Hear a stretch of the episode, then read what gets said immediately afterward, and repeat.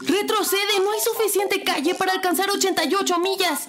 ¿Calles? ¿A dónde vamos? No se necesitan calles. Esto es 4 DeLoreans, podcast de cultura pop y viajes en el tiempo, transmitiendo con 1.21 gigawatts de potencia.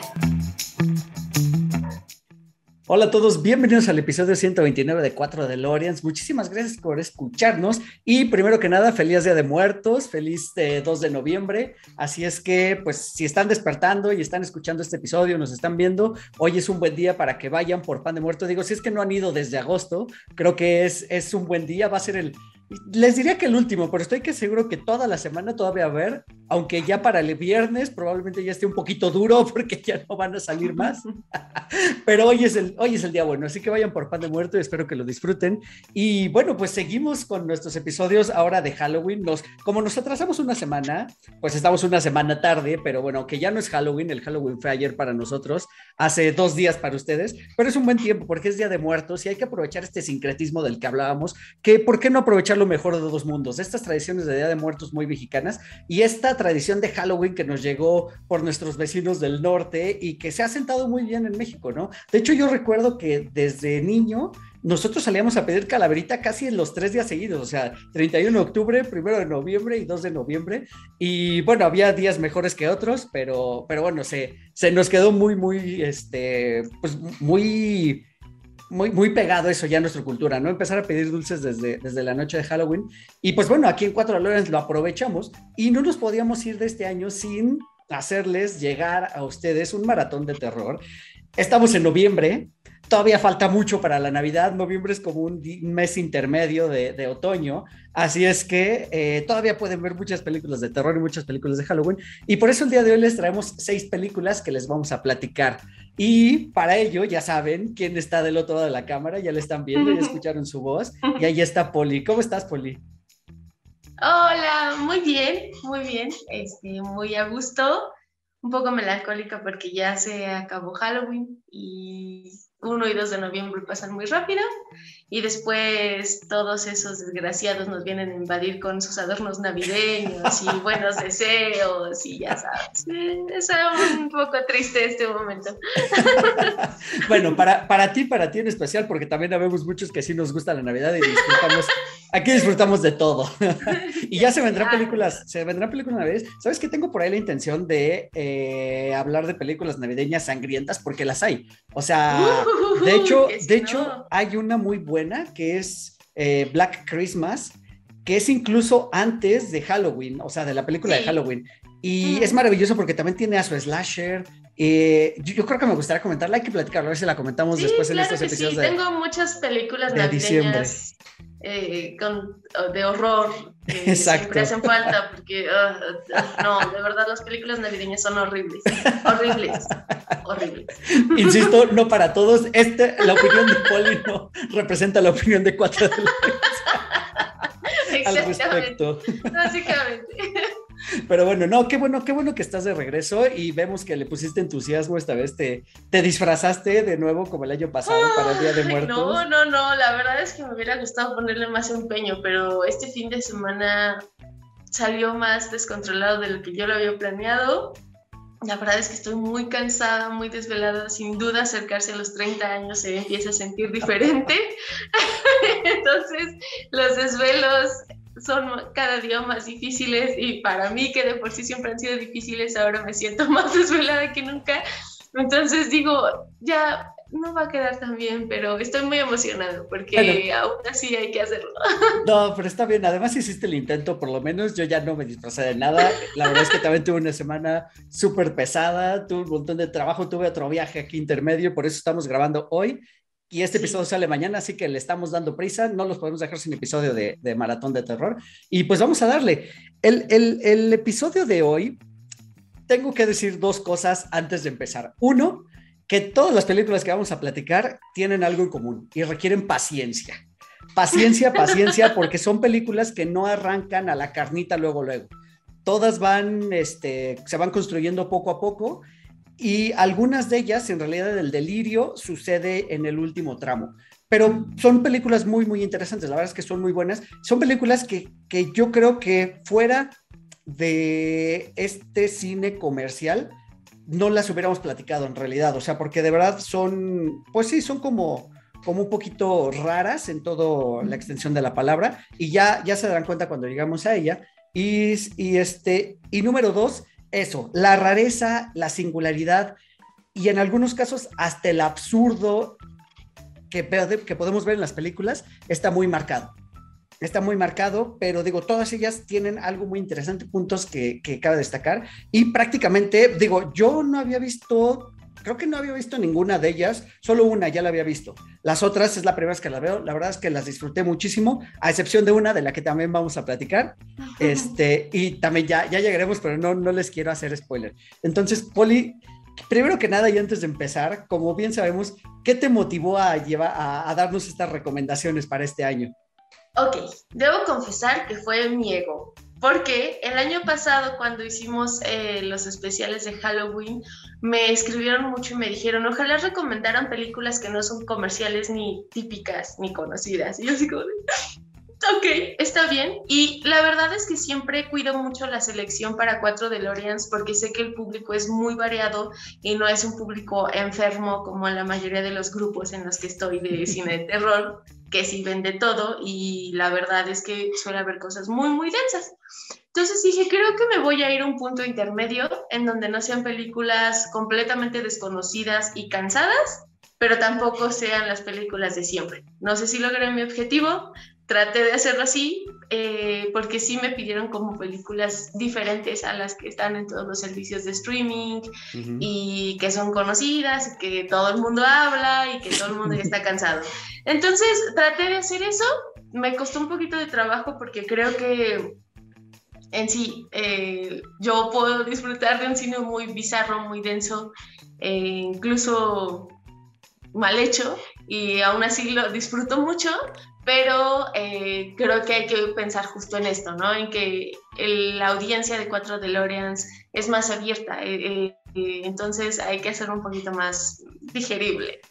Eso fue, bajo esa línea, fue que este episodio se, se llevó a cabo. Se fue, se fue construyendo, se fue construyendo. Además, ¿saben qué? Déjenme decirles, y sin ánimo de ofender a nadie, que creo que estas películas, la mayoría de ellas están del lado cinéfilo mamador que del lado ¿Sí?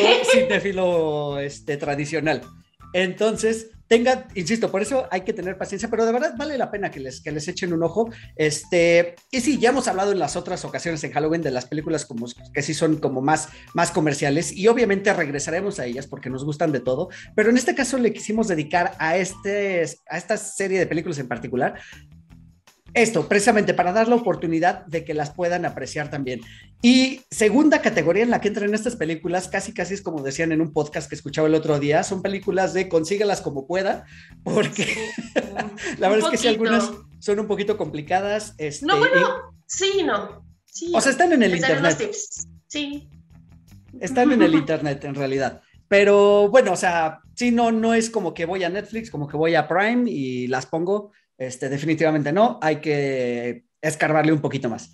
Y pues después de, este, de esta intro, de, este, de estos avisos que les hemos dado.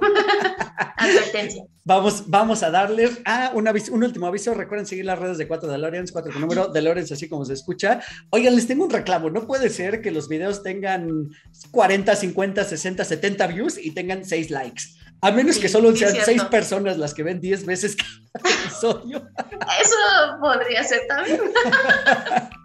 Porfa, si ya están viendo este episodio en YouTube, denle un like y pues lo, si lo están escuchando en este formato de podcast, déjanos un comentario en las redes sociales. De nuevo, cuatro con número de Lorenz, así como se escucha. Y vamos a arrancar entonces ahora sí con este maratón porque les traemos seis películas. Eh, vamos a hablar un poquito de ellas, de qué van, eh, un análisis muy, muy concreto, sin spoilers, para que, y vamos a tratar de antojárselas para que las vean. Este, todas son recomendaciones y vale la pena verlas. ¿Y te parece si empezamos con una animada? Sí, sí, sí, sí. Vayamos allá porque la primera que les queremos platicar es The Night of the Animated Dead. Eh, un título que le va, digamos que perfecto, porque es precisamente una reimaginación de La Noche de los Muertos Vivientes, The Night of the Living Dead de Romero, la película de 1968, pero ahora en una versión animada. Esta película salió este año precisamente, es de 2021. Es una película que dura poquito más de una hora o, o creo que llega a la hora y con los créditos tantitito más. Y casi, casi puede ser una copia calca cuadro por cuadro de la película del 68. No confundirla con la de los 90, que la de los 90 cambia algunas cosas. Esta es prácticamente la misma historia de la del 68. Ventajas de hacerla en película animada, que creo que puede tener muchísimas más libertades que la del 68 no tenía, obviamente por cuestiones presupuestarias, en cuestiones técnicas y cuestiones de tecnología también para los efectos especiales. Lo que logra esta película, que sí lleva el mismo ritmo pausado de la del 68, es hacerla un poquito más gore. Obviamente la del 68 es en blanco y negro, esta es a colores. Eh, entonces el rojo predomina en la pantalla prácticamente todo el tiempo. Y requiere de paciencia, uno por eso, porque es una película pausada igual que la del 68 y porque la animación no es una animación excelente. Es como si fuera un cómic trasladado a movimiento, básicamente. Muchas veces el cuadro del personaje es fijo absolutamente y solo se está moviendo la boca y escuchamos las conversaciones. Entonces no es una animación eh, tipo anime japonés o tipo caricatura de hoy día. O sea, es una animación mucho más pausada, mucho más hasta como animación ochentera. Eh, no creo que haya sido por cuestiones de presupuesto. Yo creo que fue el estilo que le hizo al director este Jason Axin aquí. Eh, y la verdad es que es interesante, es interesante volver a ver esta historia ahora con esta perspectiva de animación. Sí, la verdad es que esta y otra de las recomendaciones de este maratón creo que son dedicadas a los fans de Hueso Colorado del cine de horror, porque tenemos aquí a la película que dio pie a todas las historias de zombies. Entonces, justo no existiría muchas de las producciones que conocemos si Romero no hubiera hecho Night of the Living Dead. Entonces, cuando yo encontré esta versión animada, dije, wow, esto es maravilloso. No está lenta, no le hagan caso a Eric. está increíblemente maravillosa. O sea, es una historia muy corta. Obviamente, si han visto el original, eh, sabrán de lo que va. Y creo que justo la peculiaridad de esta nueva versión es que está súper brutal, es sumamente violenta. Todo lo que no había sido la primera versión de Romero, porque creo que al final Romero tampoco buscaba volver súper, pudo haberlo hecho, pero no quería hacer muy violenta su película porque fue una película que iba más con un tono social que de horror. Entonces, en esta creo que se toma justo lo que ya conocemos de los zombies y le metieron mucha brutalidad.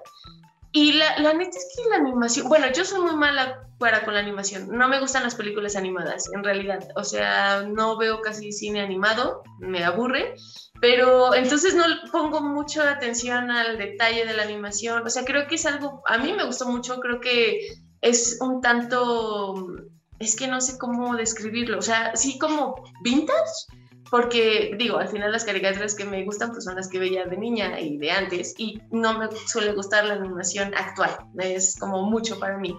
Entonces, es interesante porque creo que entra en el mood, en, el ambiente de la película, en sí nos traslada a los 60 porque definitivamente es una película donde la historia se desarrolló en esa temporada, pero con toques un poquito más modernos, ¿no? Y, y, lo que sí tengo que, o sea, que me encantó fue la brutalidad en la, película de Romero no, hay, no es violenta. La película de Romero sí es más lenta, es, es como los zombies, ¿no? Va muy despacio y, y les digo, iba con un objetivo completamente diferente.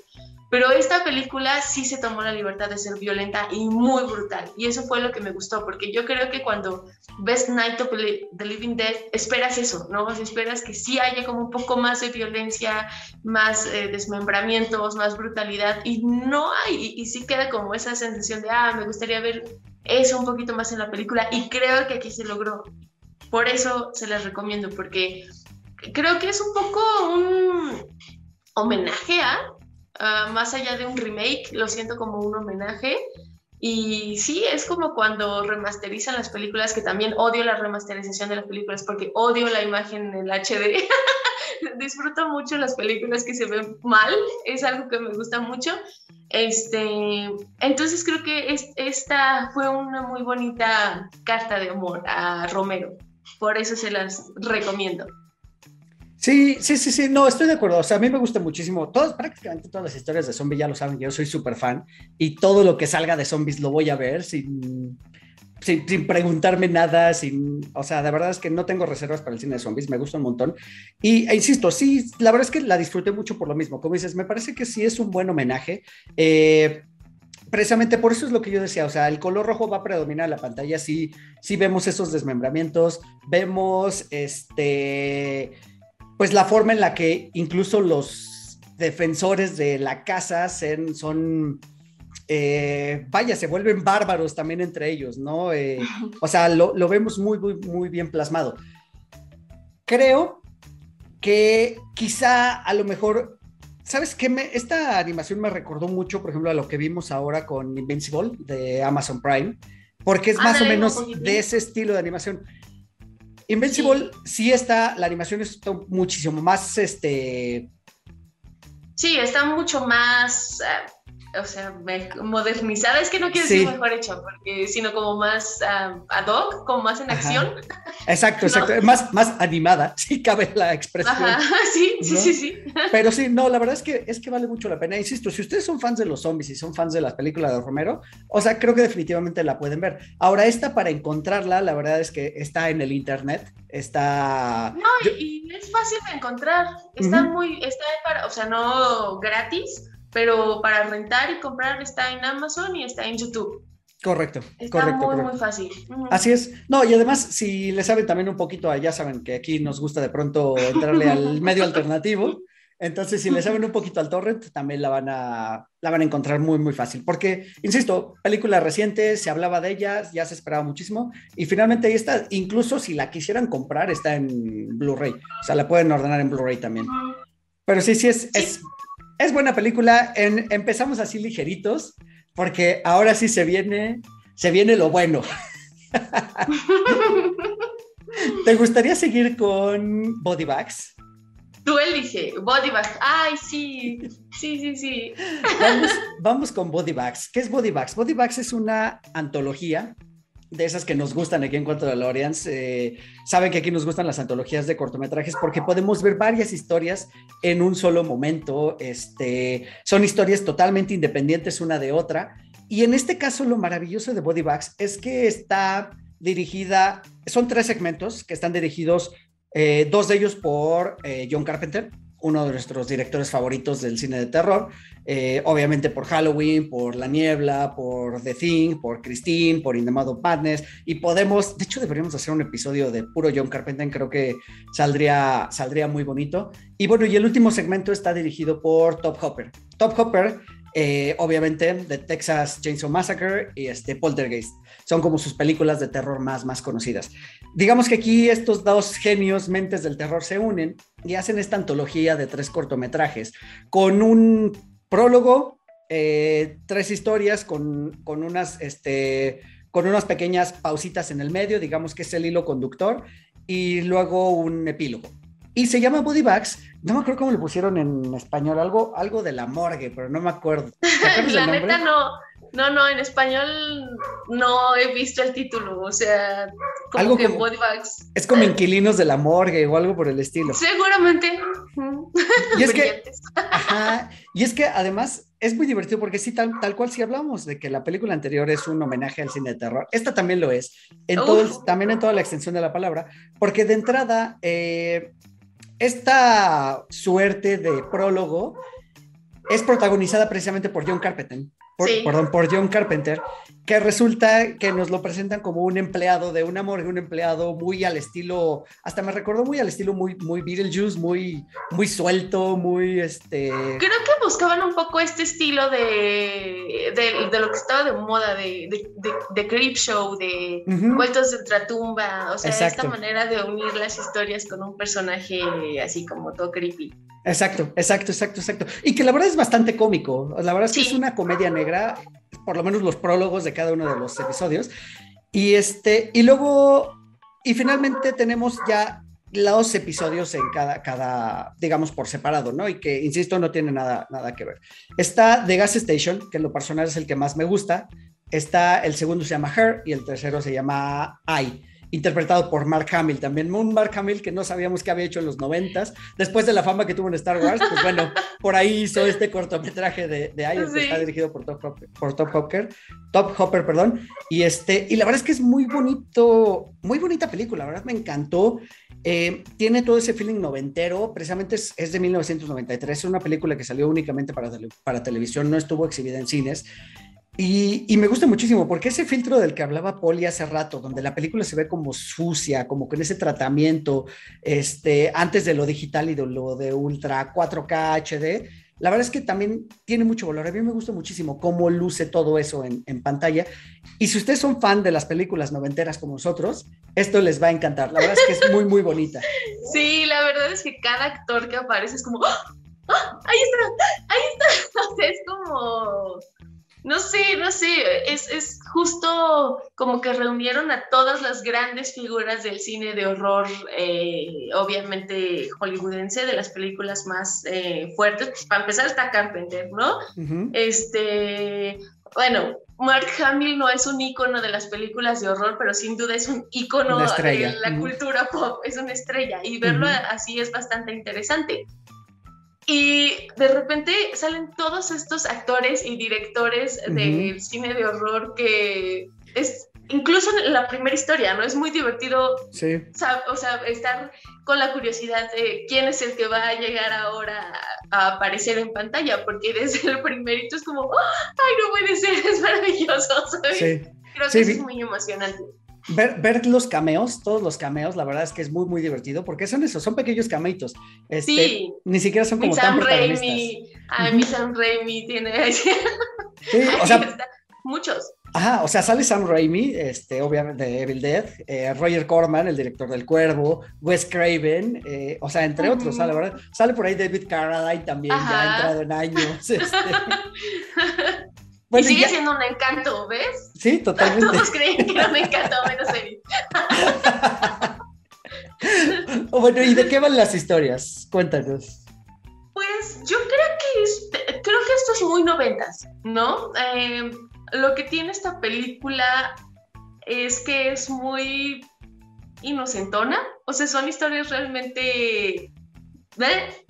Como, llamémosla un poco infantiles, como un poco el tono de escalofríos, hasta tiene de ultratumba, sí, como muy adolescente, muy, pues muy para televisión, digo, si ahora en la televisión cuidan el contenido, que ya estamos como más abiertos a otras opciones, en los noventas lo cuidaban mucho más. Entonces, la primera es la de la gas, que es la historia de una chica que tiene un empleo en una gasolinería, es su primer día, todo lo que podía pasarle le pasa, ¿no? Todo lo que podía salir mal sale.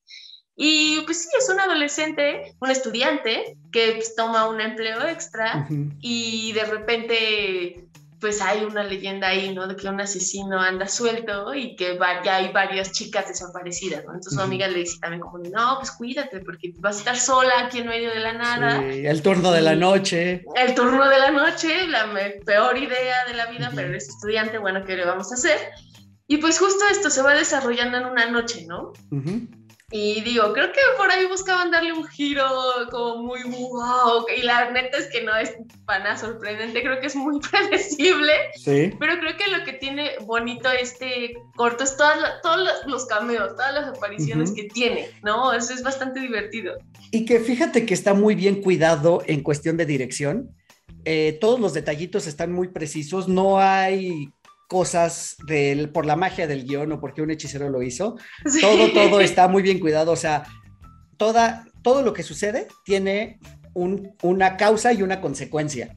Entonces todo se va desencadenando de esa manera. Está, es lo que me gustó. O sea, a lo mejor por ser una película o bueno, un, algo tan cortito, tuvieron el tiempo de dedicarle y de empeñarse en eso, en que cada detalle estuviera bien cuidado, o sea, que no apareciera algo mágico por aquí o una situación mágica por allá, o sea, todo, todo, la verdad es que está muy, muy, o sea, incluso la aparición y desaparición de personajes tiene su motivo, y eso me gustó mucho, o sea, eso está bien, bien padre.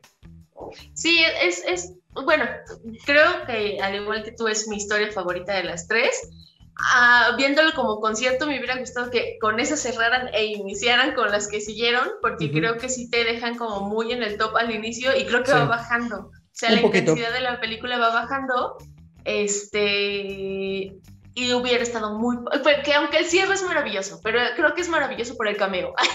Sí, de hecho sí. Entonces creo que, pero sí hubiera sido muy bonito que terminara con eso. Eh, la, segunda es la de... La segunda es Hair, este, que de hecho sí, esta es la que me pareció la más floja de las tres. Eh, igual dirigida por, por John Carpenter y este, nos relata la pesadilla de todo hombre, que es quedarse calvo. y que creo que eso es lo terrorífico, porque en realidad no es una historia terrorífica como tal, sino es más bien una comedia es más muy triste, ¿no? ¿Sabes? Me parece una historia muy.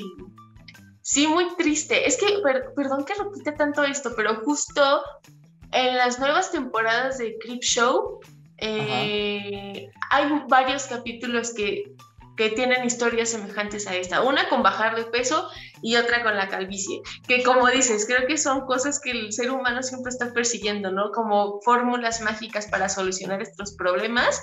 Y al final no hay una fórmula mágica, es inevitable, ¿no? Y, este... Entonces, al tú buscar una solución rápida, pues te puedes encontrar con pues, cosas un poquito desagradables. Que fíjate que no, no me resulta tan mala, pero al principio pensé que iba a tomar un camino un poco del hombre lobo y la bestia y bla, bla, bla, y termina en otra cosa. Ya no les quiero hacer más spoilers, ¿no? Y termina como en algo más de la ciencia ficción, no sé cómo llamarlo. Este, pero me, me, resulta interesante. Creo que sí es un poquito más floja, porque fíjate, creo que las tres se desarrollan, no tienen tantos escenarios. O sea, están en uno solo, uno o dos, tres a lo mucho. ¿No? Este, entonces, creo que por eso no hay tiempo de, que haya cosas de sobra y que todo vaya al punto y al grano, ¿no? Tal vez por el tiempo que tenían para desarrollar las historias. Sí, sí, sí, sí. Sí, yo lo vería más como un anuncio de cuidado con los productos milagro. este, porque va de eso precisamente, o sea, nuestro personaje se está quedando calvo, va a buscar una solución, ve un, un, un infomercial en la tele y casi casi así como lo vio en televisión, venga a ver nuestro tratamiento contra la calvicie y eso es lo que desata todo. Ahora, como dices, es un poco triste porque si nuestro personaje está eh, mentalmente derrotado cuando está perdiendo el cabello, eh, la verdad es que sí lo vemos decaído y de pronto cuando encuentra este producto, su, su vida da un giro de 180 grados. Este, hasta que termine lo que termina, ¿no? La verdad es que, o sea, no, y como no, no quisiéramos spoilearlas más, pero está, está muy entretenido, ¿no? Y es, pues sí, tiene cierta moraleja, incluso un poquito de moraleja al final. Aparte escoge el estilo poli, no, no lo Sí, totalmente. Escogió el mejor estilo. Totalmente. Así es. Y, por último. Y el tercero, el tercero está muy interesante, ¿sabes? Sí. El tercero, fíjate que me recordó muchísimo a películas eh, de terror japonesas, sobre todo esta ola como 2000 era. Sí, justo muy adelantada a su tiempo, voy a decirlo, me voy a atrever a decir, porque creo que de las tres es la historia que se trata de tomar más en serio, ¿no? Como más en la onda del horror ya para asustarte. Sí. Este.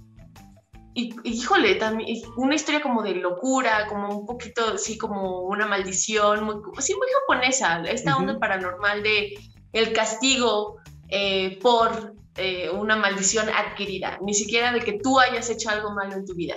Tuviste la mala suerte, te quisieron ayudar en algo y resultó que te terminaron echando a perder más de lo que ya estabas y resulta en un completo desastre. Y debo confesar que me encanta ver a Mark Hamill en ese modo de locura y... Sí, Sí, ¿sabes, ¿sabes también cómo les podríamos resumir a los o escuchas de Cuatro de Lorenz que seguro son fans de Los Simpson o muchos de ellos saben, sabemos que son declarados fans de Los Simpson? ¿Recuerdan ustedes el segmento de Casita del Horror donde a Homero le trasplantan el cuero cabelludo de, de, este Snake? De serpiente. Exacto. Algo así, pero con un ojo. Sí, exacto. Sí. Y, entonces eh, Mark Hamill empieza a tener visiones de lo que hizo esta persona que fue el donador, entre comillas, del, del, ojo, ¿no? Todo con su historia macabra por detrás, de dónde salió el donador, etcétera. Y él empieza a tener como esas visiones y empieza a dar esos pasos, como dice Poli, hacia la locura, empieza deslizándose hacia la locura, que también sé que te gustan mucho esas historias, donde el personaje empieza a, desequilibrarse y también ya no sabemos dónde está la realidad y dónde está la fantasía. Eh, eso es lo que está más interesante de este corto. La verdad es que está, sí me gustó muchísimo, en, o sea, definitivamente para mí es el de segundo lugar, y se nota que la mano del director es diferente, o sea, se nota un director diferente en este cortometraje. Sí, creo que ahí la onda de lo paranormal, ¿no? Uh -huh. Porque creo que Carpenter está más acostumbrado a trabajar el slasher y algo más terrenal. Sí. ¿No? O sea, sí lo hemos visto en, en otras cosas, mm, que ahorita vamos a hablar, pero sí. creo que sí, sí, su especialidad es justo el horror de los asesinos, ¿no? Uh -huh. Y y creo que sí, esta tiene una visión completamente diferente. Y sí, creo que es el más creepy de todos. El más sí. como tirándole al, al horror paranormal. y el, más, y el más sangriento también. Y el más sangriento. Sí. Más, es el más cruel, ¿sabes? Sí, de uh -huh. hecho sí desentona un poquito de los otros dos por eso, porque sí. es como de, ay, no, era, no está tan amigable después de ah, todo hasta el más oscuro en el sentido de la trama, no en el sentido uh -huh. visual, porque en el sentido uh -huh. visual todo se desarrolla de día, prácticamente, ¿Sí? pero sí, es el más oscuro. Exacto. Sí, sí, sí. Y el y... final es una joyita. y, y, el bueno y, y, el epílogo de este de este show porque es un show también tiene por ahí su giro de tuerca Sí. Este, que está muy divertido. O sea, lleguense, o sea, lleguen, lleguen hasta el mero final porque está muy divertido este pequeño giro de tuerca que ya tiene ya la, la serie para cerrar como, como epílogo. Bueno, el, el sí. cortometraje. Sí. Va. Ah, y esta película la pueden encontrar en YouTube. Ajá, está muy correcto. fácil de encontrar. Sí, tal cual, y este, con subtítulos en español también. Uh -huh. O sea, en inglés con subtítulos en español, fácil de encontrar. Ahora sí, vámonos sí. a una que sé que es tu favorita de este año que tienes como, te diría toda la vida hablando de ella, pero no, porque en realidad es una película de 2018. sí, exacto. pero desde que salió Mandy, película del 2018 dirigida por Panos Cosmatos, Polly se volvió loca y ha estado tratando de hablar y hablando, no, no tratando, hablándole a todo mundo de esta película. Y pues te dejo que hables de esta película antes de hacer yo mi intervención. Cuéntanos de Mandy. Ay, híjole, es que no quiero hacer spoiler de nada, pero creo que Mandy es una historia muy romántica. Es una historia de amor, de venganza uh -huh. y drogas. Muchas uh -huh. drogas. Uh -huh. y sectas. Y todo lo que nos gusta en la actualidad. Porque es muy bonito, porque está padre y está bien. no, es una película increíble. La verdad es que el día que me enteré de la existencia de Mandy, me decepcioné un poco cuando vi que salía Nicolas Cage. Porque yo la sí. verdad no le tengo mucha fe a Nicolas Cage. No, después no. de... No, ni en nada. Tal vez en contracara un poco sí, lo disfruté. Ajá, es que la carrera de Nicolas Cage ha dado como muchos Pero tumbos, es como, ¿no? Um, sí, exacto. Entonces fue como, ¿la veo? ¿No la veo? ¿Será? ¿No será? Uh -huh. Pero de repente en todos los blogs que leía y grupos decían, es que Mandy es la película que esperábamos. La película. Uh -huh. Yo decía, ¿en serio será la película? Entonces, la, debo decirles que la vi de noche y creo que es cuando más se disfruta. O sea... Uh -huh es que tiene colores muy bonitos, no puedo, o sea, es como, wow, está padrísimo. Y la verdad es que me gusta esta onda de que, ok, tú crees que es una película de sectas, pero tiene una onda muy diabólica, sangrienta. Amo la violencia de la película. Este, sí, sí, sí, está está súper heavy metal la película, es como ver un gran video así, solo le falta una rola buenísima de fondo, pero... Y creo que Nicolas Cage aquí sí tenía la oportunidad de exagerar. O uh -huh. sea, no lo siento tan sobrado como en otras películas, exacto. Porque sí. creo que fue como de, ok, puedes hacerlo así, hazlo tres minutos, basta, seguimos con lo que tenemos que hacer, ¿sabes? Y eso es lo que me gusta de esta película. Mira, Mandy, para resumirles, queridos podescuchas, es una película que yo consideraría que no tiene subgénero. O sea, es una película de terror y de horror, pero no tiene un subgénero dentro del horror. ¿Por qué? Porque tiene de todo, bien decía Poli. Tiene, este, tiene sectas, tiene cosas diabólicas, tiene monstruos, tiene slashers, tiene gore, tiene este, house invasion, eh, o sea, tiene de todo. O sea, ahorita les dije siete características de, la que tiene. Este, venganza, por supuesto. Eh, vaya, va de un lado a otro sin reparar en ningún momento. O sea, se nota que es una película de autor 100%. Eh, se nota que es una película donde nadie metió mano para decirle al director qué hacer y qué no hacer y qué podía y qué no podía. Eh, considero también como tú que Nicolas Cage aquí está muy bien dirigido, o sea, me parece que lo hace muy, lo lo hace, bien, está contenido cuando tiene que estar contenido, explota cuando tiene que explotar. Y sí, la película visualmente también es un deleite psicodélico porque prácticamente nunca vemos la piel de los protagonistas como es su color natural. Siempre están iluminados de algún color, siempre están, tiende mucho hacia los rojos y los carmesís, pero prácticamente siempre están de algún color, siempre están o azules o naranjas o amarillos o verdes o rosas, siempre, siempre, siempre.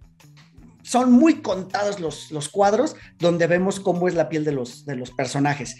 Eh, y pues de qué va, prácticamente va de, de cómo empiezan las buenas películas de, terror, de una pareja que vive alejados de toda civilización prácticamente, en una comunidad de leñadores, eh, se les atraviesa esta secta, eh, esta secta porque se les antoja, pues secuestran a, a la, esposa, novia, no sabemos exactamente cuál es su relación. ¿no? Sí, este, y, y bueno, lo Em, aquí empieza, no quiero hacer el spoiler, pero aquí empieza, digamos, el via crucis para nuestros personajes. Ahora es una película súper brutal. Es una película que, si bien también tarda en arrancar, la verdad es que los primeros 20 minutos son pesados. Son, son pesados. son muy hermosos. Son muy hermosos. Mm, fíjate sabes, que, es que, ¿sabes qué? el, estilo de narración de Mandy creo que tiene mucho que mucho que ver con estas películas de horror cósmico, en donde están más influenciados por un terror más eh, al estilo de Lovecraft, ¿sabes? que, son, que sí, es un poquito más lento, pero es como muy... Misterioso. sí, como misterioso, pero como del espacio, ¿sabes? Porque incluso Mandy, o sea, el personaje de Mandy es un personaje que siendo terrenal, no lo es, ¿sabes? Es como como si será de este planeta la Mandy o no será de este planeta. Sí, sí, pues, eh, eh, tiene esa magia, ¿sabes? creo, creo que esa es la primera parte de la película de Mandy. Es como muy cósmica. Sí.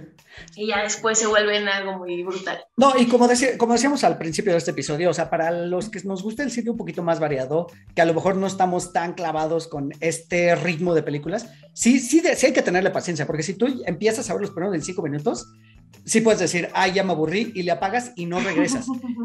pero, pero, de verdad, si esperan un poquito más, aguantan al minuto 26, les prometo que no se van a arrepentir. o sea, empieza una cosa bárbara, o empieza un frenesí, sucede ya una cosa tras otra. Eh, la verdad es que el qué es lo de menos. ¿Cómo suceden las situaciones? Es lo más bonito y lo más destacable de la película.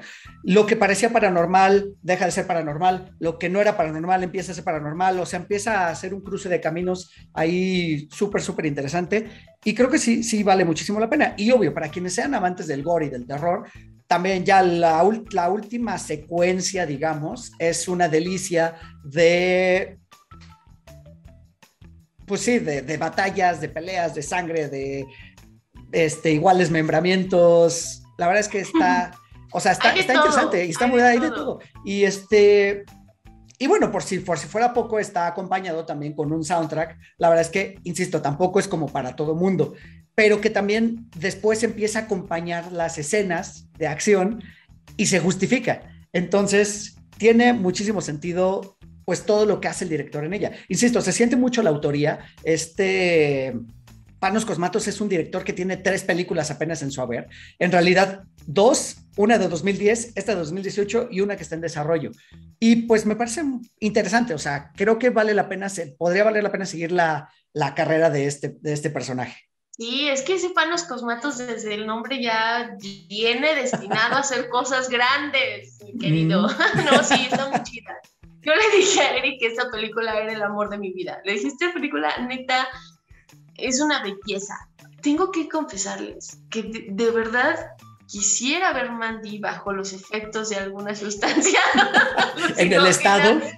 Porque de verdad está en otro nivel de alucine. O sea, en serio, es una película que he visto como unas cinco veces y no, o, sea, de verdad me quedo como como enamorada, ¿sabes? De toda la estética, de todas las imágenes. Es como muy bonita visualmente, independientemente de toda la destrucción, porque incluso en el momento de la destrucción todo es como muy bonito, ¿sabes? Como muy de ensueño, no sé cómo decirlo. Como si vieras una galaxia, ay, es como si vieras los colores de la galaxia en una sola película. Es hermosa. Sí, sí, sí, visualmente, visualmente está, está padre. También visualmente no es tampoco para todos, insisto, es, es muy delirante en algunos momentos, llega a ser delirante en algunos momentos, pero sí, sí hay que apreciarlo, o sea, insisto, denle la oportunidad, aguanten el principio y no se van a arrepentir. La verdad es que... aparte creo, perdón que te interrumpa, pero creo que, por ejemplo, hemos hablado mucho últimamente de esta ola del nuevo cine de horror, con películas como Midsommar, Hereditary, El Faro, este, El Demonio Neón. Eh, y por ejemplo, hablábamos la vez pasada de Los Ojos de mi Madre, que consideramos que pertenece a esta ola. Y Mandy creo que pertenece muy bien. Y por ejemplo, creo que tanto Mandy como Los Ojos de mi Madre son películas que disfruto más que a lo mejor que están, las que están más poco, de las que más ha hablado. O sea, creo que tienen todavía un poquito más de horror y de no sé, como de belleza, ¿sabes? Y no se habla tanto de ellas y creo que sí vale, vale la pena, vale la pena que las revisen. Correcto, estoy, estoy a favor, estoy a favor, sí, sí, véanlas, échenle, échenle un ojo, la verdad. Ahora, esta estuvo en Netflix prácticamente todo 2019. No, estuvo súper Todo 2020, tiempo. ¿no? Estuvo como cinco meses a lo mucho. O sea, la pusieron muy poquito y de repente ya no está. Pero la pueden encontrar igual para rentar. Está muy fácil. Está o en YouTube o en Amazon o ya saben dónde más. Exacto, exacto. Así es, en el Internet. En el Internet. Pero, sí, véanla. Yo también se las recomiendo ampliamente. La verdad es que no, no me decepcionó para nada. Y eh, ¿te parece bien si pasamos a lo que sigue? Porque la que esto, está, esto se va a poner más La que sigue es nuestra recomendación coreana de cada año. Porque por alguna razón nos hemos hecho aficionados al cine coreano. Ya vamos a los coreanos. Y con justa razón, eh, pienso que los coreanos son maestros en el sentido de cómo acomodar la cámara, cómo, cómo hacer tiros que se vean hermosos, pero a la vez que son innovadores, o sea, que no es como lo común en el cine norteamericano, en el cine hollywoodense, eh, y lo aprecio muchísimo. Son unos maestros en la ambientación, me encantan mucho los ambientes que hacen. Y nuestra recomendación coreana de este año, eh, película del 2009, eh, Vampiros en Corea, se podría llamar. Se llama, en inglés, en coreano la verdad es que no voy a hacer ni siquiera el esfuerzo de decirles el nombre. En inglés le pusieron Thirst, en español Sed de Sangre, lo cual me parece un spoiler absoluto. Pero bueno, sabemos más o menos de qué va con ver el tráiler. Y me Igual gusta... y sediento no hubiera vendido tanto. Seguramente, sí, es muy probable. Eh, y la verdad es que es una película de vampiros muy diferente a todo lo que hemos visto antes muy diferente, mm. totalmente. Creo que son vampiros muy humanos, eh, son vampiros muy, híjole, pues sí, como que están en ese debate, ¿no? De si dejarse llevar por la tentación y el instinto vampírico o seguir conservando la humanidad. Y la verdad es que esta película la retrata muy bien. ¿Sabes algo? Creo que aquí lo que refleja mucho es que el vampiro no pierde su sentido de la humanidad. O sea, el que es el vampiro, nuestro vampiro, es que no quiero hacerles tanto spoiler, pero creo que eh, justo el por qué se controla nuestro vampirito es por lo que es y toda la eh, educación que ha llevado. Justo. ¿No? O sea, creo que aquí y creo que eh, tanto con los, todos los monstruos, ¿sabes? El otro día estaba, estaba analizando de todas las películas que hemos hablado y pensaba que siempre el desenlace de los monstruos es muy dramático, porque siempre está peleándose la parte humana y la parte del monstruo. Eso lo vemos en Frankenstein, por ejemplo, ¿no? Eh, y creo que en este caso, digo, los vampiros vienen desde que sí, la maldición caía y se volvían una cosa putrefacta y horrible, y pasamos al vampiro aristocrático en donde era súper elegante, arriba la promiscuidad y la sangre. Y después pasamos a los vampiros ochenteros, Bon Jovis, que no les importa nada más que ser fabulosos y beber sangre, y eso lo vimos muy en los ochentas, donde son vampiros con Near Dark, eh, con Los Boys, eh, Friday Night, o sea, son vampiros que son egoístas, ¿sabes? Son fabulosos, es todo, son rockstars, eso es todo, queremos beber sangre y vivir la vida bien, bye. Después pasamos a una etapa un poco más complicada con vampiros que brillan, pero al final son vampiros pero que se trataban de adaptar un poquito más a, este, esta época, ¿no? Se enamoraban y todo lo demás, ¿no? Dejaron un poquito la promiscuidad para eh, ya establecerse en una vida monógama.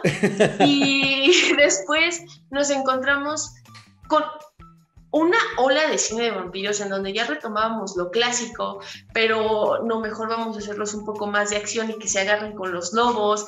O sea, se empezó a hacer una mezcolanza y creo que al final lo que hacen en Thirst es justo lo que pasaría si te volvieras un vampiro, ¿no? O sea, yo quién soy y ahora soy un vampiro. Demonios.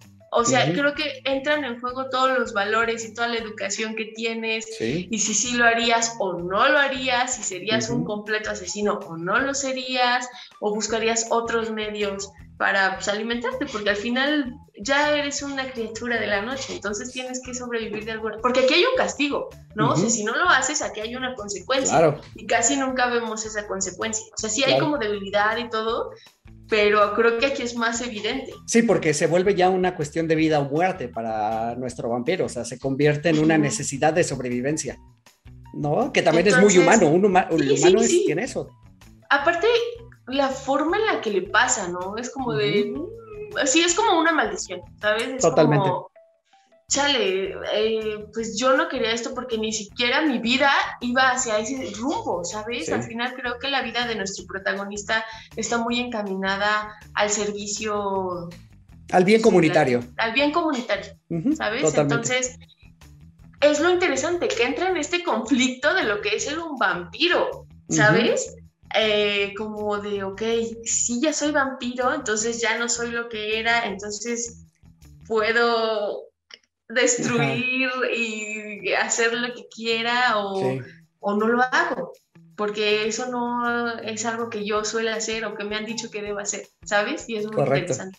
Correcto, correcto. Además, bueno, no mencionamos hace un momento, pero esta película es de Park Chang-wook, eh, mejor conocido también por Old Boy y por Lady Vengeance, que son grandes películas del cine coreano.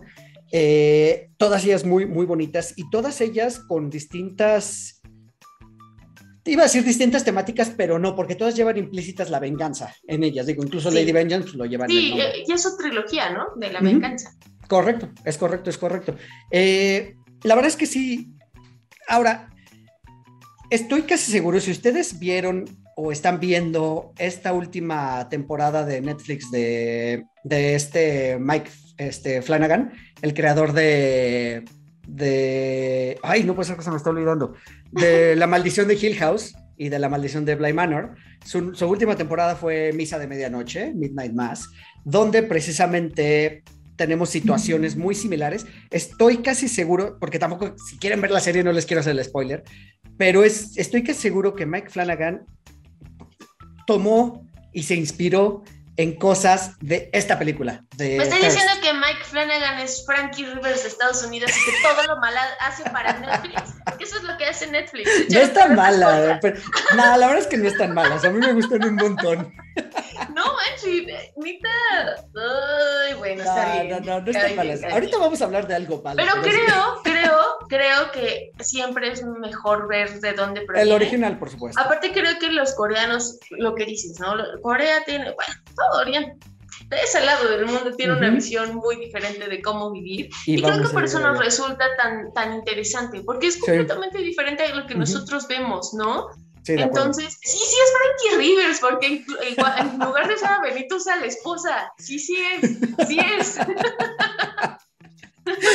Este, y pues bueno, finalmente Thirst es una película con un final espléndido.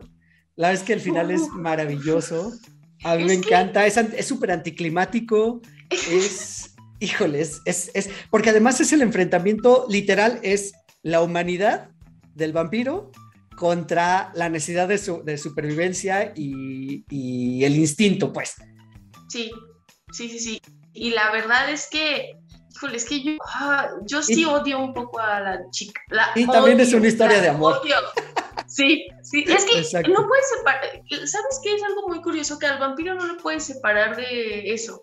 Sí, de acuerdo. No, no lo puedes separar del amor, de... el vampiro siempre es una cosa muy erótica, ¿no? Porque está... Es, es que pues, te estás bebiendo la sangre de alguien. Ya para empezar, desde ahí ya estás eh, entrando a terrenos que no deberías entrar, ¿no? Entonces, eh, por eso me gusta. Aparte, ¿sabes qué? Me llama mucho la atención la imagen de este vampiro. Porque justo creo que tenemos ya el cliché del vampiro, ¿no? De lo que es ser un vampiro. Y aquí es como... Sí, no, nada que ver. O sea, normal, ¿sabes? Él ni siquiera se ve o, súper pálido, o, híjole, se le pusieron los ojos rojos, o los colmillos, o sea, es una cosa sí, normal, era un hombre, ahora es un vampiro y ya, ¿no? No, y de hecho, como dices, la forma en que él llega a esa situación es trágica. La verdad es que es bastante trágica. Y después le vienen pasando a él, pobrecito, le va como Santo Cristo literal, porque le van pasando tragedia tras tragedia. Con giro de tuerca tras giro de tuerca nos vamos enterando de cosas, como solo los coreanos lo saben hacer, la verdad. O sea, la verdad es que es eso, solo ellos podrían decirte que vas por un camino, luego dar vuelta en U, luego regresar, luego subir, luego bajar. La verdad es que lo hacen muy bien. Soy muy, muy fan del cine coreano de unos años para acá. Sí, y la verdad es que, bueno, no está hecho Netflix, pero la verdad es que creo que es una, o sea, yo, después que te dije, es que dudo si recomendar esta película o no, porque ah, sí es muy fuerte, ¿sabes? Es por ahí luego me dicen, ¿la pueden ver mis niños? Esta película definitivamente, aunque, porque siempre los papás, la lógica de un padre es, hijo, tú puedes ver todos los eh, intestinos que puedas salir del estómago de la gente, pero no puedes ver nada más allá de eso hablando de sexo, ¿sabes? Entonces, en esta película, pues justo eso, creo que lo que menos veces, o sea, sí hay sangre, pero creo que por eso te digo que representa también el vampiro, porque el vampiro siempre es este juego, ¿no? Eh, está unida eh, el erotismo claro. y la violencia. Entonces, esta película es eso. Todo el tiempo. Sí, sí, sí, sí, de acuerdo. Y una cosa lleva a la otra. Y una cosa lleva a la otra. Todo el tiempo una cosa lleva a la otra. La verdad es que esta es, híjole, sí, es una amplia recomendación. Yo les digo, o sea, les diría que la vean también. Qué, barbaridad, qué bonita, porque además fotografiada, insisto, está muy bien fotografiada, muy bien iluminada, tiene muchos contrastes, hay escenas que son súper oscuras, hay escenas que son súper luminosas, eh, no, no, o sea, es, es una cosa bárbara, la verdad, digna de ver. Está increíble, está increíble. y esta, no sé, yo la vi en movie. Ajá. Este, pero supongo que está también para rentar en YouTube y en Internet. a ver, vamos a ver rápido en esta herramienta que se llama Just Watch, a ver si está por ahí fácil de encontrarse. Sí, les digo, yo la vi en Movie, este, pero sí debe estar. Debe, estar sencilla. Ajá, porque no es tampoco tan underground. Ah, pues mira, está en Apple TV Plus a la renta ah, por 60 pesitos. Sí, súper. Y está, ah, bueno, está la renta en Apple TV, en la tienda de Microsoft, en Google Play y en Amazon. Ah, increíble. Por 60 pesitos de renta, sí, muy, muy fácil de conseguir. Súper, súper, súper. Va que va. Pues sí, vayan, vayan a buscarla porque vale muchísimo la pena. Y quedándonos de ese lado del mundo, vamos con la recomendación de Poli, anti-recomendación mía. Poli les va a decir que la vean, yo les voy a decir que no la vean. Este, es una película que definitivamente está de esos dos ambos del, de esos dos lados del espectro. Es una película que creo no va a dejar indiferente a nadie. O la vas a amar o la vas a odiar. Eh, se llama Hausu. House en inglés. Hausu. Eh, producida por Toho. Es muy interesante. Esta película es de 1977. La historia detrás de esta película es que inicialmente era la respuesta de Toho a Tiburón. Que Tiburón había sido un éxito taquillero como película de terror en los Estados Unidos. Y Toho dijo: Yo quiero algo así. Hagamos algo así, algo de terror que sea súper taquillero. No sé en qué momento todo el proyecto empezó a descomponerse y nos terminó entregando House. Eh, híjole, es una película por demás rara. Como les decía yo al principio, o sea, raya en lo absurdo, esa es la, la realidad. Es una película que raya en lo absurdo. Es una película que tanto podría estar hecha por un estudiante de preparatoria de universidad como por un director reconocido no sé, es, una película súper, súper rara, porque la verdad es que incluso pareciera una película de serie B absolutamente. O sea, con efectos especiales que no solo se ven de mala calidad, se ven como mal terminados, este, green screen, pantalla verde mal recortada, situaciones, insisto, súper ridículas, algunas en mi caso de pena ajena. O sea, le estaba yo viendo así de, no puede ser lo que estoy viendo, o sea, te prometo que, que me sentía yo muy perdido, o sea, Obviamente tiene muchas influencias de anime, entonces de pronto parecía que estábamos viendo anime, pero de pronto no. Y, la historia aquí, la historia es lo de menos. La historia es lo que menos importa aquí. La historia son seis chicas que llegan a una casa de campo a pasar las vacaciones y pues una mansión embrujada y empiezan a pasar cosas y las chicas empiezan a desaparecer. Lo hemos visto miles de veces. Lo hemos visto miles de veces. No en Japón pero no en Japón. La forma en que, se aquí este las cosas, híjole, dale. Y es que sabes que él estaba, él le pidió ayuda a su hija. Exacto. Él le dijo, ayúdame a hacer una película. Y justo esta película es comedia. Mm, sí, o sea, no se tiene que tomar en serio. Nada en serio. Creo que el objetivo no era asustar. No. El objetivo era hacer reír. Sí. Y todo está pues, a propósito, ¿no? O sea, todo está, creo, yo no conozco los clichés japoneses, pero creo que la película, o sea, si una chica se llama Kung Fu, creo que está llena de clichés de lo que podría pasar en Japón. Es un mundo que no conozco, pero ese es el rumbo que tomó la película. Y una película no puede ser mala si tiene un hermoso gatito al final, ¿sabes? Eso es lo mejor de la película. Ese gato que se convierte en un, también en el hilo conductor de la historia. Pero sí, es una película, definitivamente es una película de comedia eh, con tintes de terror también. O sea, tiene un par de jumpscarcitos por ahí que sí no, no te dejan indiferente, pero pero sí, es, es que, de verdad, por ejemplo, había momentos donde yo no sabía si me estaba riendo con la película o me estaba riendo de la película, ¿sabes? O sea, como que esa línea, no sabía yo si había, de verdad, hay una escena, véanla, véanla nada más porque de verdad es una película... Yo creo... Espera, espera, espera, es que es una película súper de culto, que hay gente que, insisto, la valora así, la ama muchísimo, le hace muchísimo escándalo, pero por ejemplo hay una escena súper babosa donde un personaje no llega a la cita porque se le atoró el trasero en un balde de agua. Así de ridícula es la escena. O sea, pareciera que estoy viendo la risa en vacaciones de pronto, hasta acelerada, no sé. Justo eso es, eso es lo que iba a decir. Creo que necesitamos a un especialista en Japón. Porque yo creo que en esta película estamos viendo mucho Japón. Y yo, por ejemplo, tengo conocidos que hasta me hablan términos en japonés y yo sí de no sé de qué me estás hablando, ¿no? O sea, de distintos géneros, en distintas series, en distintas caricaturas, que son como muy específicos, ¿no? Y que incluso yo diría esto es ridículo.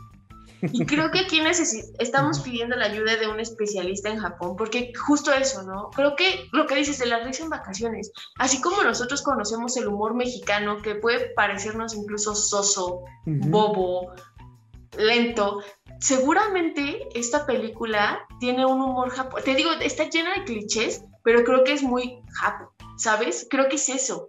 Es, por eso es tan incomprensible, porque es como, no sé qué está pasando. Sí. Y, y, ¿sabes por qué me gustó esta película? A mí no me, o sea, sí me hizo reír, pero reír en, en, no, qué bonito, ¿sabes? Eso fue, o sea, como es tan absurda que sí es justo muy divertida, ¿no? O sea, es que no, neta no tiene sentido, o sea, no, no sabría ni siquiera explicárselos porque no tiene sentido, la película no, tiene sentido.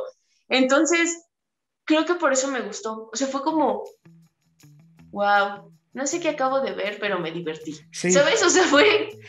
Y es que... Y es que incluso, o sea, otras de la, otra de las características de esta película es que ya una vez que estaba el guion hecho y ya estaban en la preproducción, ningún actor ni actriz que tuviera cierto renombre o que tuviera cierta carrera ya en Japón se quería arriesgar a hacerla. Entonces, finalmente, todos los actores son actores de publicidad, básicamente, son actores de comerciales.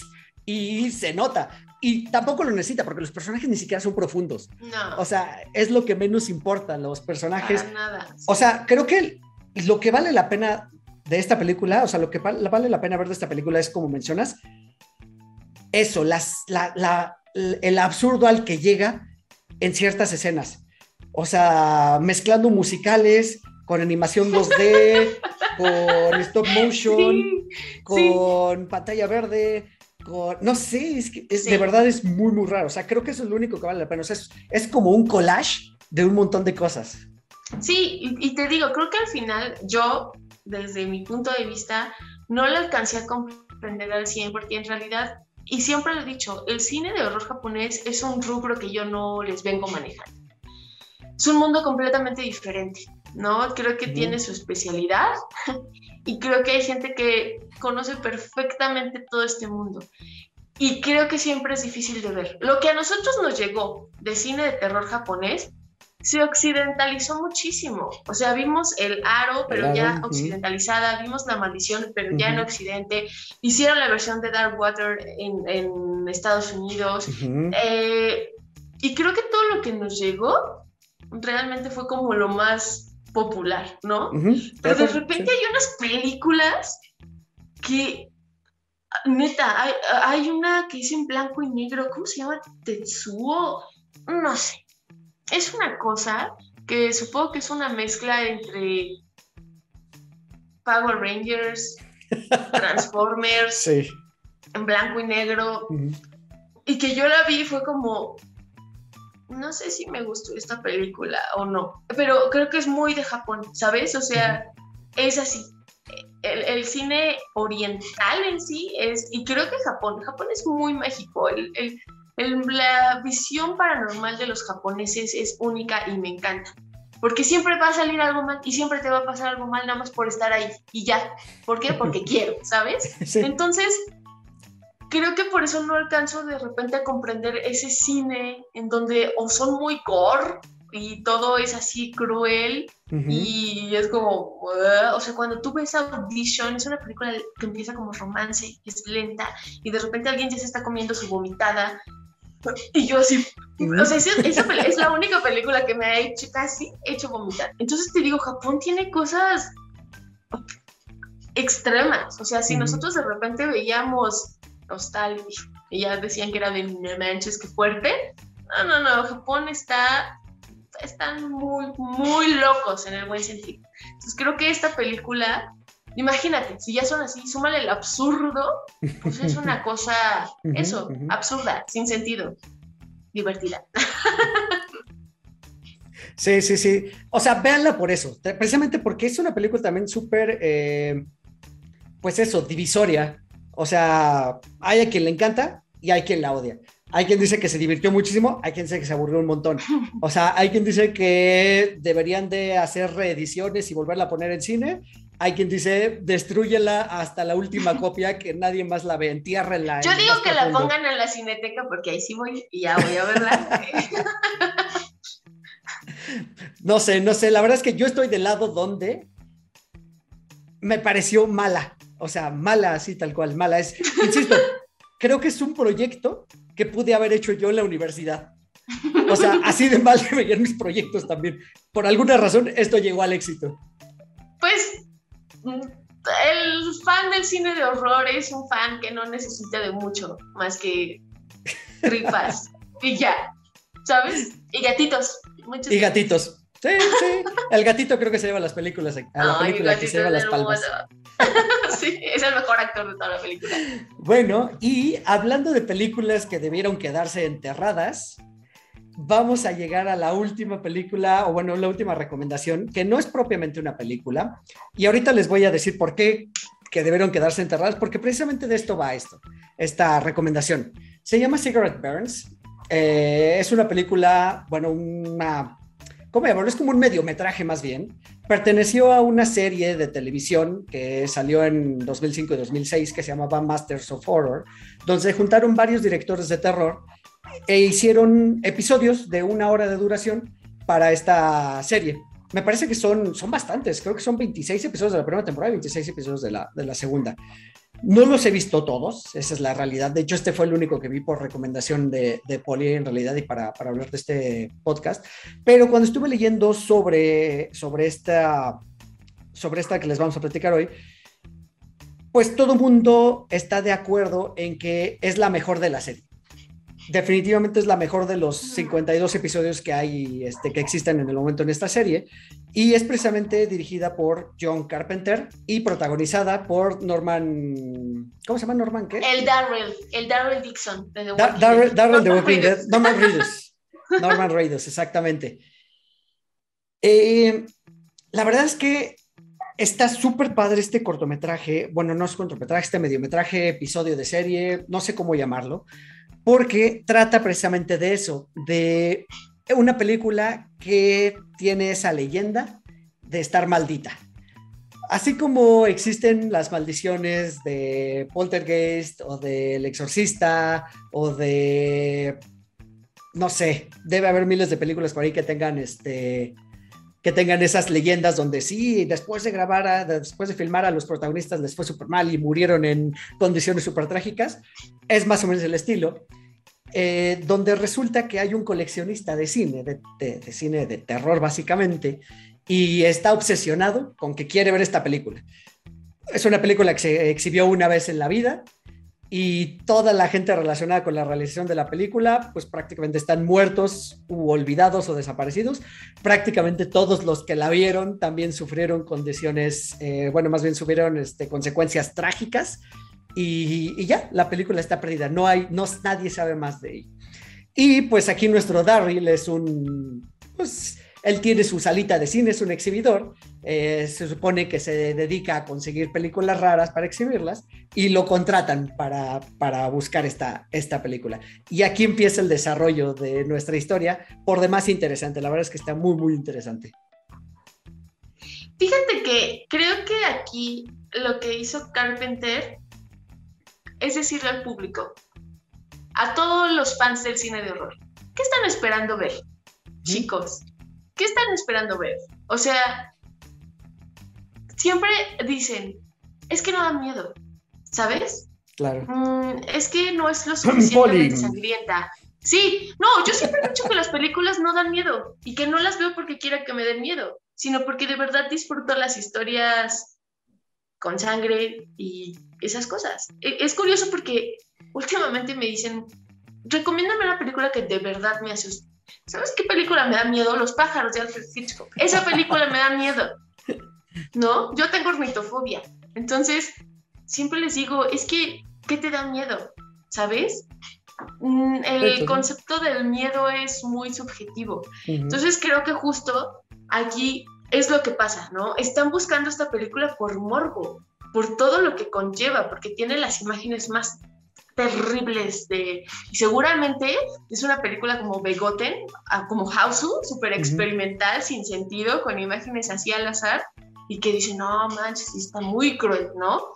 Y que al final no es nada, pero justo lo que dices, ¿no? Creo que aquí, o sea, mete esta onda, por eso, fíjate, esta película, por ejemplo, cuando yo la vi, la vi de niña, y la compré en 20 pesos, bueno, no estaba ya tan niña, pero la compré en 20 pesos en el último video cine que había aquí derecho de mi casa y estaba como esas películas de oferta de 20 pesitos y que hasta estaban como en, en un cartoncito nada más, o sea, son originales, pero así como de Walmart. Sí, mi, no sé mi si caja tienen. visto. Ándale.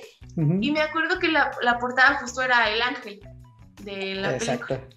Yo dije, quiero esa, ¿no? Y, y me la traje y me acuerdo que la vi y fue como, no la entendí. Siguiente. Entonces, o sea, de verdad no, con los años la volví a ver, la encontré en YouTube y dije, wow, esta película tiene un aire muy creepy, muy de miedo, ¿sabes? Sí tiene un, un una, eh, ¿cómo se dice? Una ambientación en la que sí te sientes en peligro, ¿sabes? Una, Y- una atmósfera de suspenso también. Sí, así. ándale, como, ok, y creo que las criaturas que salen, ¿sabes? La criatura que sale. Uf, o sea, chulada. que justo dices, wow, o sea, Sí. ¿hacia dónde iba el concepto del horror? Es lo que te digo, sé que te da miedo. Y aquí lo manejan desde ese lado, o sea, que lo que te puede destruir es vamos a dañar lo más puro que tenemos para causar terror, ¿sabes? Eso está súper malvado y súper feo. Eso supera cualquier bala demonio poseyendo un cuerpo, ¿sabes? Eso me encanta de la película. Y esta, te digo, esta idea de Carpenter de decirte qué quieres ver, a ver qué quieres ver para que pierdas la cabeza y, y te vuelvas loco y estés tan aterrorizado que seas capaz hasta de asesinar o de asesinar. Eso es lo claro. que tiene de bonito esta, esta historia, ¿sabes? Y creo que por eso es la mejor de todas, porque las demás, o sea, las pueden ver, pero ya son como muy cliché, de cliché, de cliché. Pero esta tiene una visión muy padre de lo que es el cine de horror, porque al final creo Correcto. que habla mucho del cine, ¿no? De, de, de qué busca un amante del cine de horror, un coleccionista. O sea, quieres verlo más enfermo, o sea, supera incluso Sí. hasta el video, estos videos de gente asesinada, ¿cómo se llama? Este, sí, o, sea, todo esto que es terrible, la verdad sí que esperas ver. Uno, fíjense, una vez a mí un chavo me dijo, eh, ya, ya, comenté que a mí Hacerle al fin no me parecía una película tan cruel como todo el mundo decía que era. Me parecía bien, me parecía una, una idea interesante, que tal vez sí fue para su tiempo pues, retadora y que seguramente cuando alguien no está acostumbrado a ver cine tan basura le parecería muy impactante, ¿no? Si presentas esa película en un festival, claro que van a decir que asco. Y entonces me escribió alguien en privado y me dijo, ¿quieres ver videos de, de, de, de gente de verdad muriendo?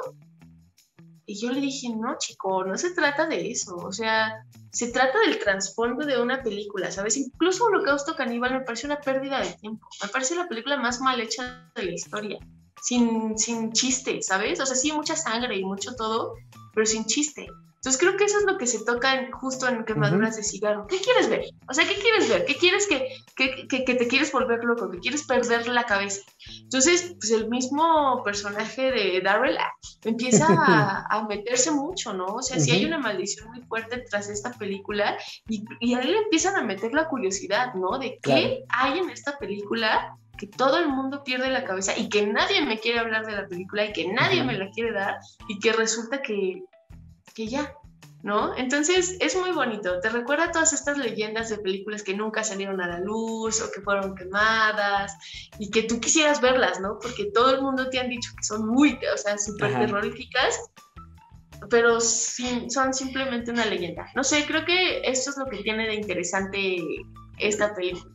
Sí, mira, o sea, primer punto, hablando de terror, es verdad, creo que en la vida real vemos cosas más aterradoras. Eh, aquí viene el clásico, le me dan más miedo los vivos que los Sí. muertos. De señora, pero sí. definitivamente. no, pero Ya, ya, total, es un- pero es es la un- neta. es un Sí. hecho 100%.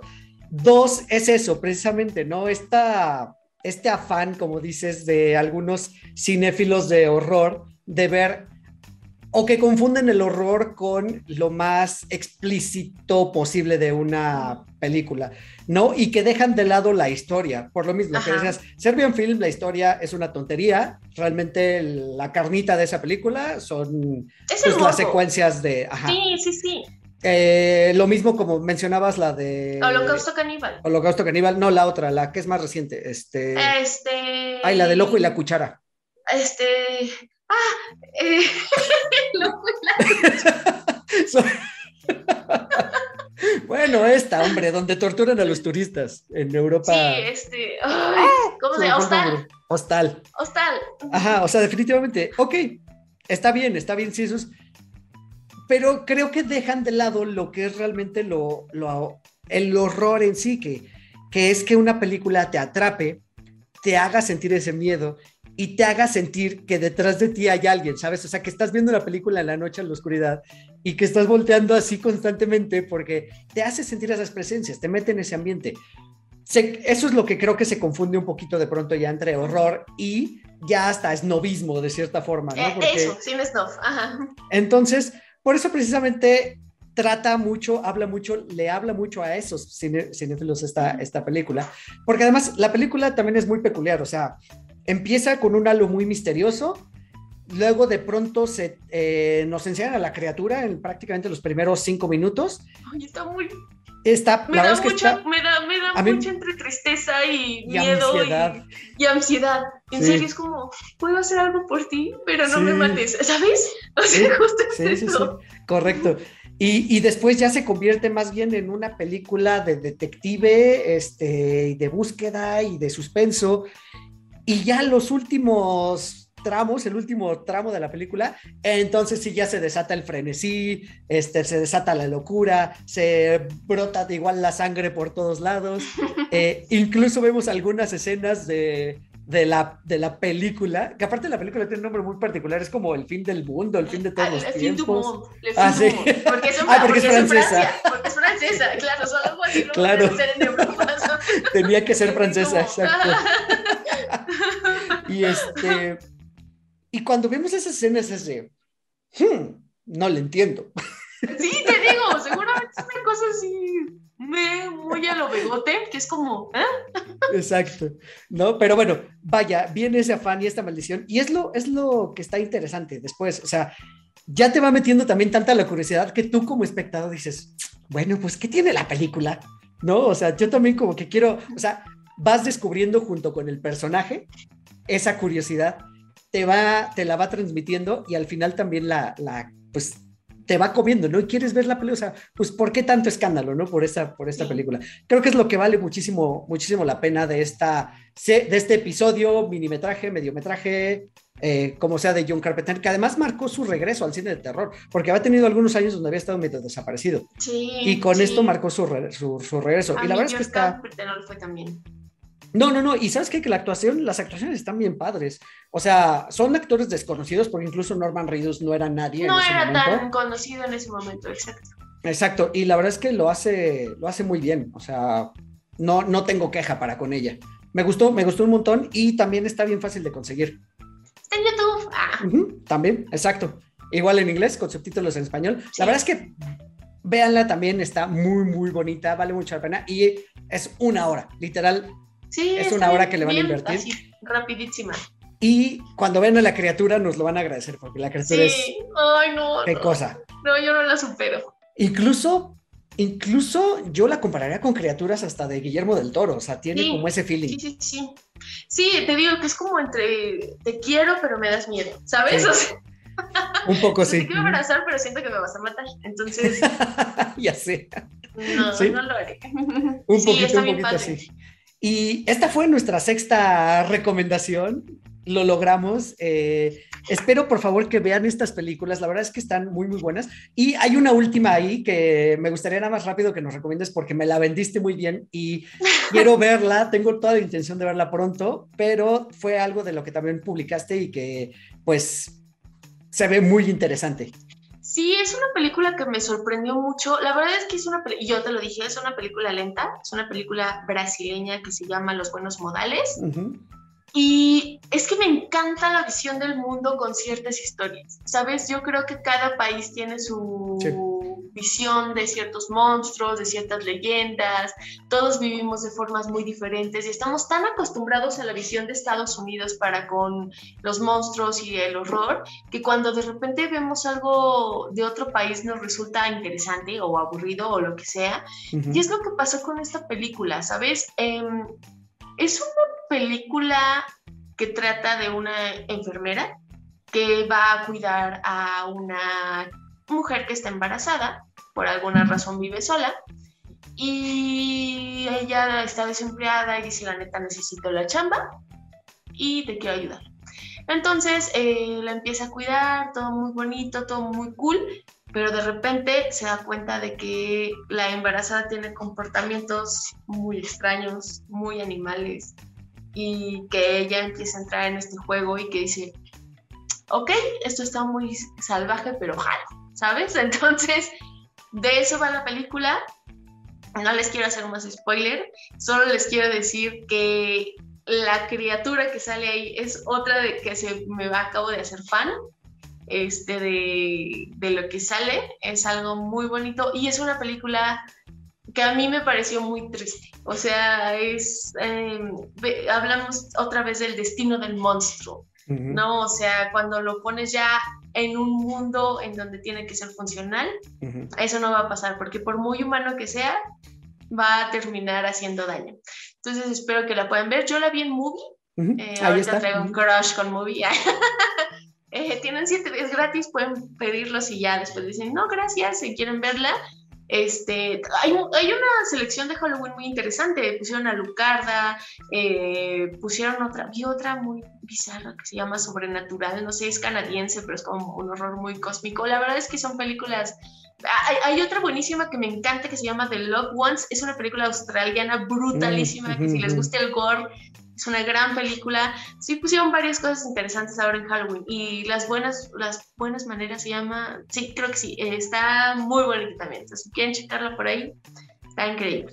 Sí, te digo, a mí me la vendiste súper bien, tengo muchísimas ganas de verla. De hecho, la empecé a ver, eh, vi como la primera secuencia de donde llega y es larga, enfermera. Es muy larga. Sí, sí, sí, sí, es muy larga. Sí, es larga. Entonces, lo mismo, como les decíamos al principio, paciencia, y este año les dimos unas recomendaciones diferentes Sí. Espero que las, que las disfruten. Este, y pues nada, espero que hayan disfrutado todos estos episodios que les dimos sobre películas de horror, sobre Halloween. Eh, que hayan disfrutado, que les dimos un giro un poquito distinto, que no hablamos de las películas de siempre. Ya veremos después de qué hablamos, pero es el chiste también de hablar de diferentes cosas y conocer cosas, cosas nuevas. Entonces, de verdad, Poli, te agradezco muchísimo tu tiempo, como siempre, las recomendaciones, que te hayas disfrazado para este episodio. Si están ustedes en YouTube, pueden venir a ver el disfraz de Poli. Si nos están escuchando en formato de audio, vayan a YouTube, vean el disfraz de Poli y por ahí nos dejan un like. vayan a Instagram y vean también el disfraz de Poli y por ahí le dejan un like. Muchísimas gracias. gracias a ti, como siempre, un placer.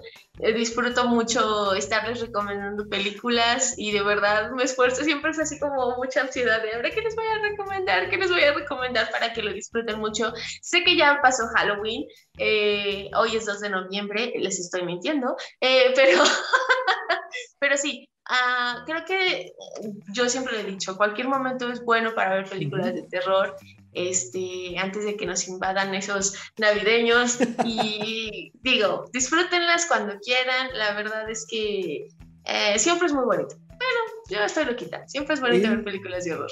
Y además, como diría el meme, nos quedan 363 días hoy para el siguiente Halloween, así es que ya vamos a ir, ya vamos a ir trabajando en la siguiente Vamos a ir preparando el siguiente maratón para que, para que tengan que ver. Así es, exactamente. Bueno, Poli, pues muchísimas gracias. ¿Tus redes sociales? Poli Huerta en todos lados. Poli Huerta en todas las redes sociales. Ya saben que yo soy Eric Motelet, arroba Eric Motelet en todas las redes sociales. Las redes de cuatro Loreans, cuatro con número de Loreans, así como se escucha. Vacúnense y coman pan de muerto. Hagan esas dos cosas en este día. Sí, sí. Yo he comido pan de muerto desde septiembre. Es lo mejor del mundo. Haces bien, haces bien, haces bien. ¿Alguna recomendación en particular? Híjole, debo decirles que estaba planeando hacer un top y se me fue un poco el tiempo pero he visitado por todos lados. Hay Rainbow Bagels que los lleva a su casa, tiene un, pan de muerto de arco iris con totomostle, creo que se llama, que es el maíz, la hoja del maíz quemado, súper delicioso. Este, en el Talks con mi pan de muerto, en La Esperanza con mi pan de muerto. Hubo otras eh, cafeterías como más independientes que visité y que tuvieron uno de carbón activado que está increíble con relleno de fresa y Nutella. No, no, no. O sea, la verdad he probado de todo porque sí dije, me voy a dar la tarea de comer pan de muerto como nunca lo he hecho en mi vida. y probé muchos panes de muerto. Ahí está, ahí está entonces la recomendación. Entonces, Vacúnense, primera recomendación. Segunda recomendación, coman pan de muerto y tomen chocolate caliente. Nos escuchamos el próximo martes. Adiós a todos. Pueden encontrar a 4 DeLoreans en Spotify, iTunes y YouTube. Conducción y concepto, Eric Motelet. Voz en off, Poli Huerta. Sigan escuchando 4 DeLoreans porque el próximo martes voy a enviarlos de vuelta al futuro.